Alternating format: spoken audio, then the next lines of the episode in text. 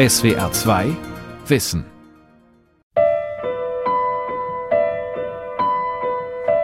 Die Situation spitzt sich zu. Seit dem Spätsommer steigt die Zahl der Covid-Infektionen wieder an. Die erste Welle hat Deutschland recht gut bewältigt. Im internationalen Vergleich gab es wenige Tote. Viele Experten stellen dem deutschen Gesundheitssystem deswegen ein gutes Zeugnis aus. Doch es gab auch eklatante Mängel, etwa bei der Versorgung mit Schutzkleidung und Mundschutz und der Datenübermittlung. Das Robert Koch Institut und viele Gesundheitsämter schienen überfordert, zumindest anfangs. Wie gut ist unser Gesundheitssystem? Die Lehren aus der Corona-Krise von Martina Keller. Wir haben frühzeitig hier unsere kleinen Beratungsgremien hochgefahren. Wir hatten sehr früh auch schon den Kontakt äh, zu den Kliniken in unserer Zuständigkeit. Oliver Kappert leitet das Gesundheitsamt Freiburg, zuständig für eine halbe Million Menschen in der Stadt Freiburg und im Landkreis Breisgau-Hochschwarzwald. Als Ende Januar 2020 der erste Covid-Fall in Deutschland gemeldet wurde, begann in Freiburg die Vorbereitung auf den Tag X. Am 27. Februar war es dann soweit. Die erste Covid-19-Infektion. Das war so ein bisschen so, wie jetzt ist endlich die Bombe geplatzt. Also das war fast schon auch ein bisschen mit Erleichterung verbunden, als der erste Fall dann endlich da war und wir dann endlich in die konkrete Arbeit geben konnten. Das Freiburger Gesundheitsamt hat frühzeitig mit allen wichtigen Akteuren Kontakt aufgenommen, eine Maßnahme, die sich während der Krise bewährte. Aber hat Kappert geahnt, welche Ausmaße die Pandemie annehmen würde? Geahnt schon, weil was eine Pandemie ist, wissen Gesundheitsämter, dafür sind wir da. Das ist eine unserer Kernaufgaben, in solchen Fällen gerüstet zu sein. Wie sich anfühlen würde, wussten wir natürlich nicht bei einem Erreger, der ja mittlerweile wirklich jeden gesellschaftlichen Bereich, alle Bereiche des Lebens erfasst hat. Das ist natürlich was, worauf wir uns erstmal reinfinden mussten.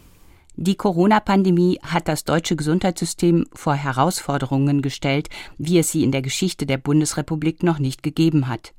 Bis Anfang Oktober wurden im Robert Koch Institut mehr als 300.000 Infektionen mit Covid-19 gemeldet.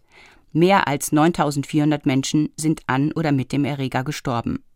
Diese Entwicklung war zu Beginn nicht absehbar. Überhaupt war vieles unklar. Die Infizierten wurden den Gesundheitsämtern nur schleppend gemeldet. Wenn wir uns nochmal zurückerinnern, am Anfang ähm, wussten wir nur, da kommt eine gefährliche Krankheit. Wir wussten nicht, wie schlimm es wird. Wir wussten nicht, wie viel Kapazitäten wir tatsächlich haben. Und am Anfang, fast bis heute, las man am ehesten, äh, was die Johns Hopkins University gesagt hat, bevor dann unsere zuständige Bundesoberbehörde, das Robert Koch Institut, irgendwelche Zahlen bekannt gab. Ferdinand Gerlach ist Vorsitzender des Sachverständigenrats zur Begutachtung der Entwicklung im Gesundheitswesen. Und dann hatten wir ja am Anfang große Angst, dass unser Gesundheitssystem überlastet wird, weil wir nicht wussten, wie viele Kapazitäten wir haben. Wir wussten nicht, wie viele Klinikbetten stehen für die Versorgung von Covid-19-Patienten, insbesondere auf Intensivstationen zur Verfügung, wie viele Beatmungsbetten haben wir eigentlich, wie viele von denen sind belegt, wie viele auch sehr spezialisierte Techniken haben wir für eine Sauerstoffzuführung zum Blut durch spezielle Maschinen bei Lungenversagen, was bei Covid-19 vorkommt.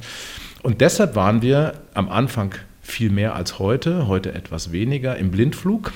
Bereits Mitte März hatte Gesundheitsminister Jens Spahn die Kliniken in Deutschland aufgefordert, alle nicht zwingend notwendigen planbaren Operationen zu verschieben. So wollte er erreichen, dass etwa die Hälfte der Intensivbetten für Covid-Patienten frei blieb.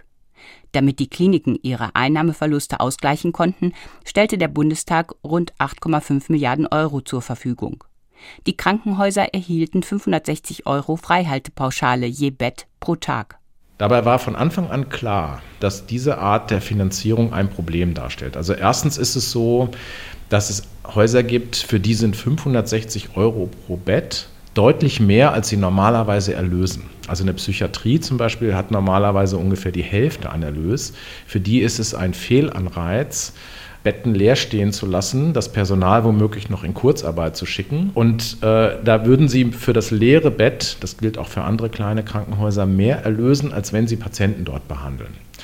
Während die spezialisierten Häuser, die sogenannten Maximalversorger, die Unikliniken, für die sind die 560 Euro zu wenig gewesen. Fehlanreize auf der einen Seite, auf der anderen keine ausreichende Kostendeckung. Manches wurde zwischenzeitlich korrigiert. Zudem ist die Freihaltepauschale Ende September ausgelaufen. Nun können Krankenhäuser individuell bei den Kostenträgern Einnahmeverluste geltend machen.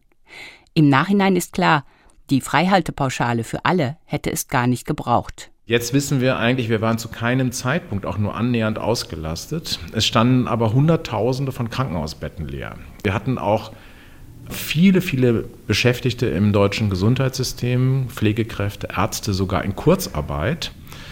Heute wissen wir, diese scharfe Bremsung war Gott sei Dank nicht nötig. Und inzwischen ist es sogar so, dass der Anteil der intensiv pflichtigen Covid-19-Patienten noch weiter zurückgegangen ist. Im Augenblick sind es so zwischen 220 und 240, die in ganz Deutschland intensivmedizinisch behandelt werden.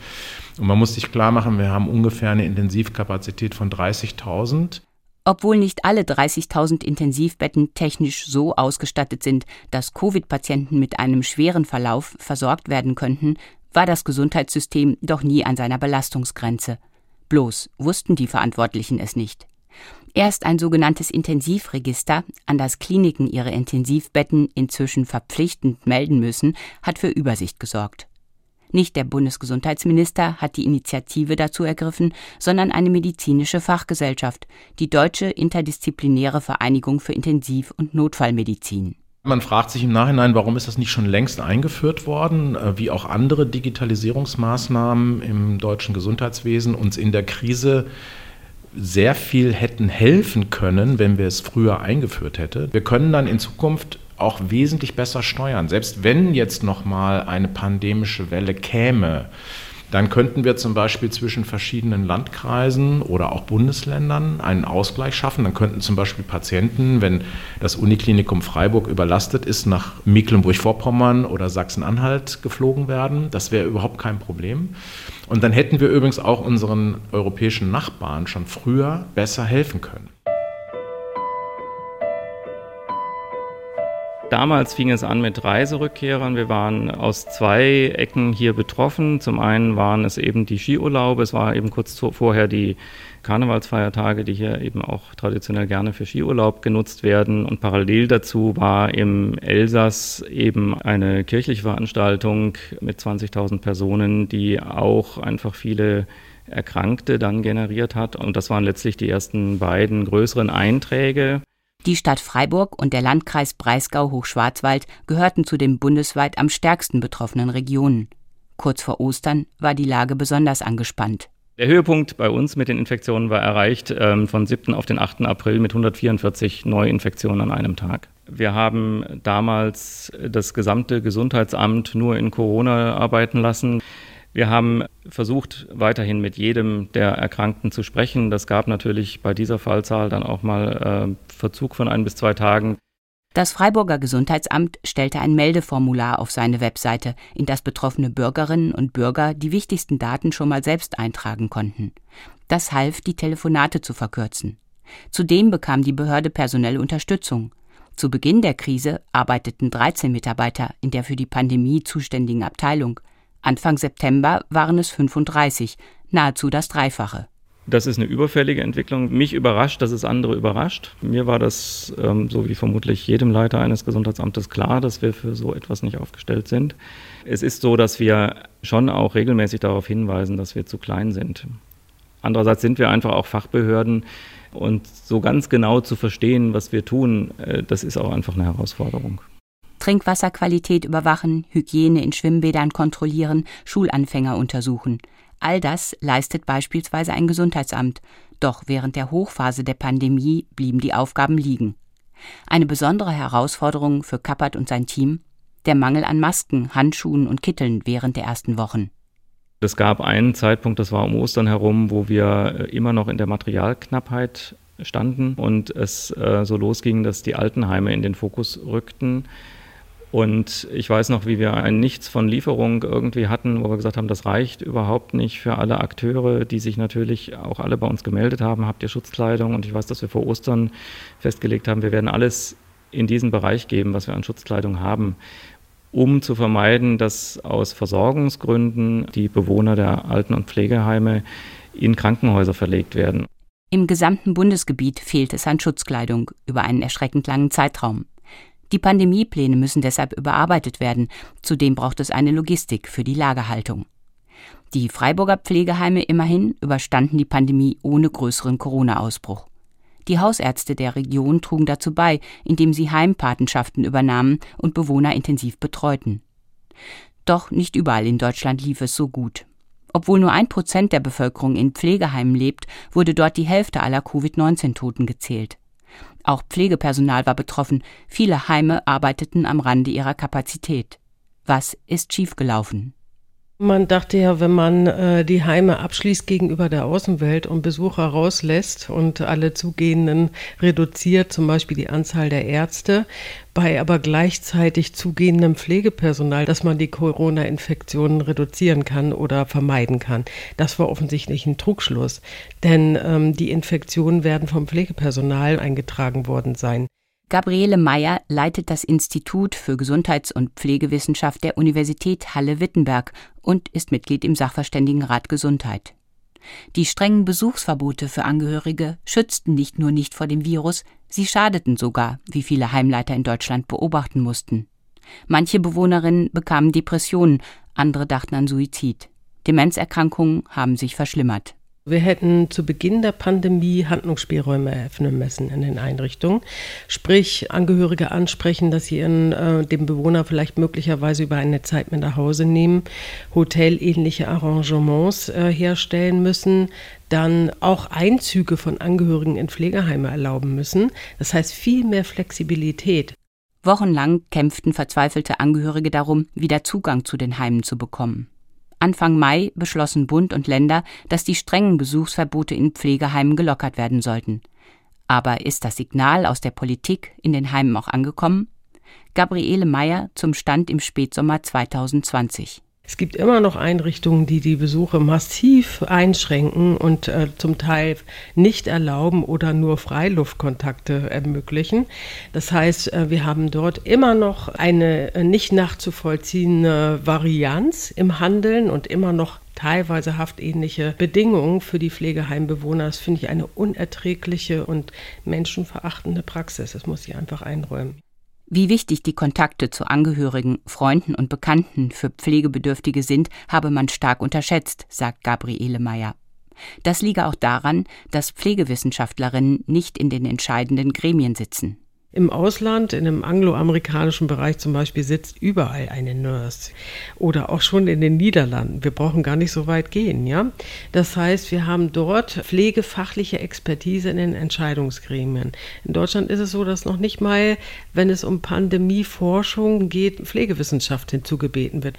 Das heißt, es wird nicht wahrgenommen, dass Pflege hier etwas beizusteuern hat, eine Expertise, die andere nicht einfach ersetzen können. Und das muss sich ändern, ja. Veränderungsbedarf gibt es auch in einem anderen Punkt. Stichwort Pflegenotstand. Viel beklagt und häufig diskutiert ist zum Beispiel unsere Überversorgung mit vielen kleinen ineffizienten Krankenhäusern, die alle eben entsprechend Personal vorhalten müssen. Und hier gibt es ja vielfältige Vorschläge auch aus dem Sachverständigenrat Gesundheit, wie eben die Krankenhauslandschaft umgebaut werden muss, um diese Ineffizienzen zu reduzieren und das Personal sich nicht zu verschleißen. Und wenn wir besser die Krankenhäuser ausgestalten würden, mehr spezifizieren und hochspezifische Leistungen an nur bestimmten Orten vorhalten, vorhalten würden, könnten wir natürlich das Personal auch viel effizienter einsetzen. Ja? Also dadurch könnten wir eine andere Umverteilung gestalten und auch Personalressourcen einsparen, die uns jetzt bei diesen doch sehr ineffizienten Strukturen fehlen. Die Deutsche Gesellschaft für Pflegewissenschaft hat unterdessen eine sogenannte S1-Leitlinie veröffentlicht. Sie macht Vorschläge, wie Heime die Corona-Pandemie in Zukunft besser managen könnten. Für Menschen mit Demenz ist Körperkontakt oft besonders wichtig. Angehörige und Bewohner sollten sich also berühren dürfen, und sei es mit Schutzausrüstung. Großen Wert legen die Autoren der Leitlinie darauf, die Wünsche der Bewohnerinnen und Bewohner stärker zu berücksichtigen, für den Fall einer Covid-Infektion, aber auch bei anderen Gesundheitsproblemen. Hier haben wir empfohlen, dass man sich sehr frühzeitig darüber verständigt, unter welchen Bedingungen eben eine Krankenhauseinweisung gewünscht ist. Und auch im Falle der Infektion, ob nicht möglicherweise alternativ dann die Palliativbegleitung oder die symptomatische Begleitung im Pflegeheim bevorzugt wird. Eines betonen die Verfasser der Leitlinie ausdrücklich. Bei Gesprächen mit Bewohnern über ihre persönlichen Behandlungspräferenzen verbiete es sich, Zitat, Priorisierungsüberlegungen zum Einsatz von Ressourcen im Gesundheitswesen zu thematisieren. Soll heißen, ein alter, womöglich kranker Mensch darf nicht gedrängt werden, auf eine Behandlung zu verzichten, weil Betten oder Beatmungsgeräte in Kliniken knapp sind. Diese Mahnung wurde mit gutem Grund formuliert. Während der Corona-Pandemie hat die Fachgesellschaft der Intensivmediziner gemeinsam mit anderen eine sogenannte Triage-Empfehlung entwickelt, für den Fall, dass die Ressourcen nicht ausreichen, um alle Kranken zu behandeln. Diese Empfehlung ist vielfach auf Kritik gestoßen. Sie würde in der Konsequenz den Behandlungsanspruch älterer, kranker oder behinderter Menschen einschränken. Der Anlass für die Triage-Empfehlung waren eben die Bilder, die man aus Italien vor allem hatte. Also viele Menschen, die auf Intensivstationen waren oder im Krankenhaus waren und die ein Beatmungsgerät gebraucht hätten und die nicht alle versorgt werden konnten. Sigrid Graumann ist Mitglied des Deutschen Ethikrats und Ethikprofessorin an der Evangelischen Hochschule Rheinland-Westfalen-Lippe in Bochum. Was in der Leitlinie gemacht wurde, ist, dass Kriterien entwickelt wurden, anhand derer die Erfolgsaussichten für, den, für einzelne Patienten abgeschätzt werden sollten. Und bei diesen Erfolgsaussichten, da spielt die Gebrechlichkeit, der Grad der Gebrechlichkeit eine Rolle. Und wenn wir uns jetzt zwei Patienten vorstellen, die um ein Beatmungsgerät konkurrieren, dann würde jemand, der beispielsweise eine Behinderung hat, zurücktreten müssen gegen eine Person, die jetzt, was weiß ich, Mitte 20 und in, in voller Blüte des Lebens stehen würde. Nach dem Grundgesetz ist jedes Leben gleich viel wert, unabhängig von Alter, Gesundheitszustand oder Lebenserwartung. Zwar dürfen und müssen Ärzte in Zeiten von Knappheit abwägen, wie sie einen Patienten behandeln. Aber sie dürfen das nicht tun, indem sie das Leben des einen gegen das des anderen ausspielen. Rechtlich haben wir die Situation, dass jeder Patient, der zum Arzt kommt, einen Anspruch hat auf die notwendige Behandlung, die er braucht. Und da gilt erstmal das Prinzip, dass ja, wer kommt, muss versorgt werden, natürlich mit den Ressourcen, die zur Verfügung stehen. Was ein Arzt nicht darf bei uns, ist, dass wenn er ein freies Bett hat und da kommt ein Patient, dass er sich dann überlegt, nein, der ist mir zu gebrechlich, vielleicht kommt in einer halben Stunde ein anderer Patient, dann bekommt der andere Patient das Bett. Neun Bürger haben gegen die Triage-Empfehlung Verfassungsbeschwerde eingelegt, weil sie fürchten, bei der Behandlung zurückstehen zu müssen.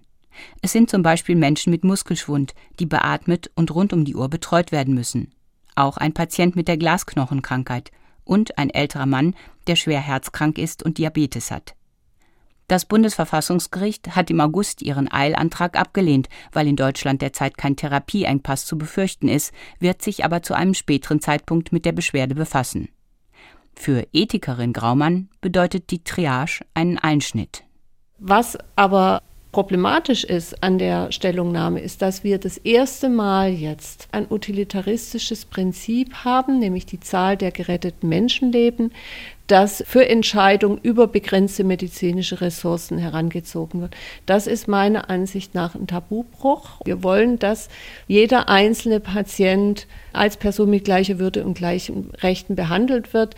Ähm, und ein utilitaristisches Prinzip würde diesen Ansatz unterminieren.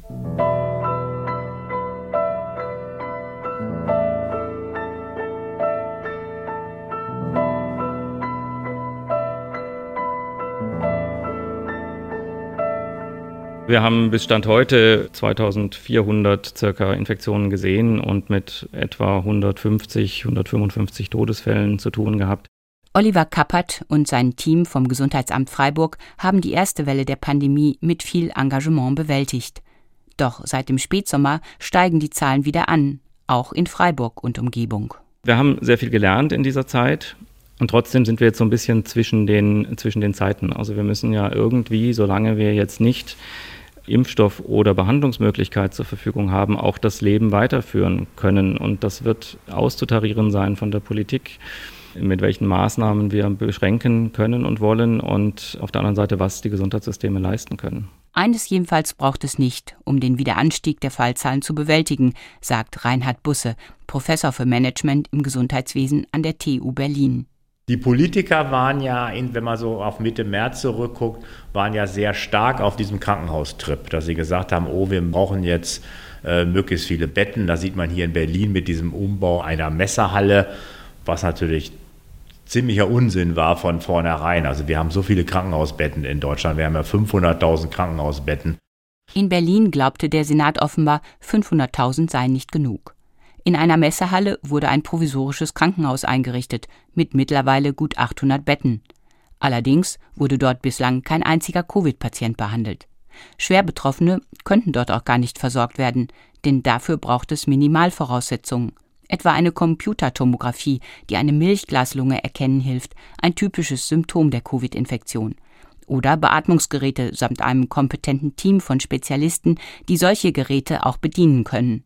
Deswegen wäre es viel besser, die Covid-Patienten gleich in den Krankenhäusern zu bündeln, die Beatmungskapazitäten haben, was eben längst nicht alle Krankenhäuser sind. Das ist sozusagen der theoretische Hintergrund und der gilt für Covid-Patienten eben genauso, wie wir wissen, dass es für Herzinfarktpatienten gut wäre, wenn die in Krankenhäusern mit dem Herzkatheterlabor gehen, für Krebspatienten, die in, in, in Krankenhaus mit dem Krebszentrum gehen und so weiter.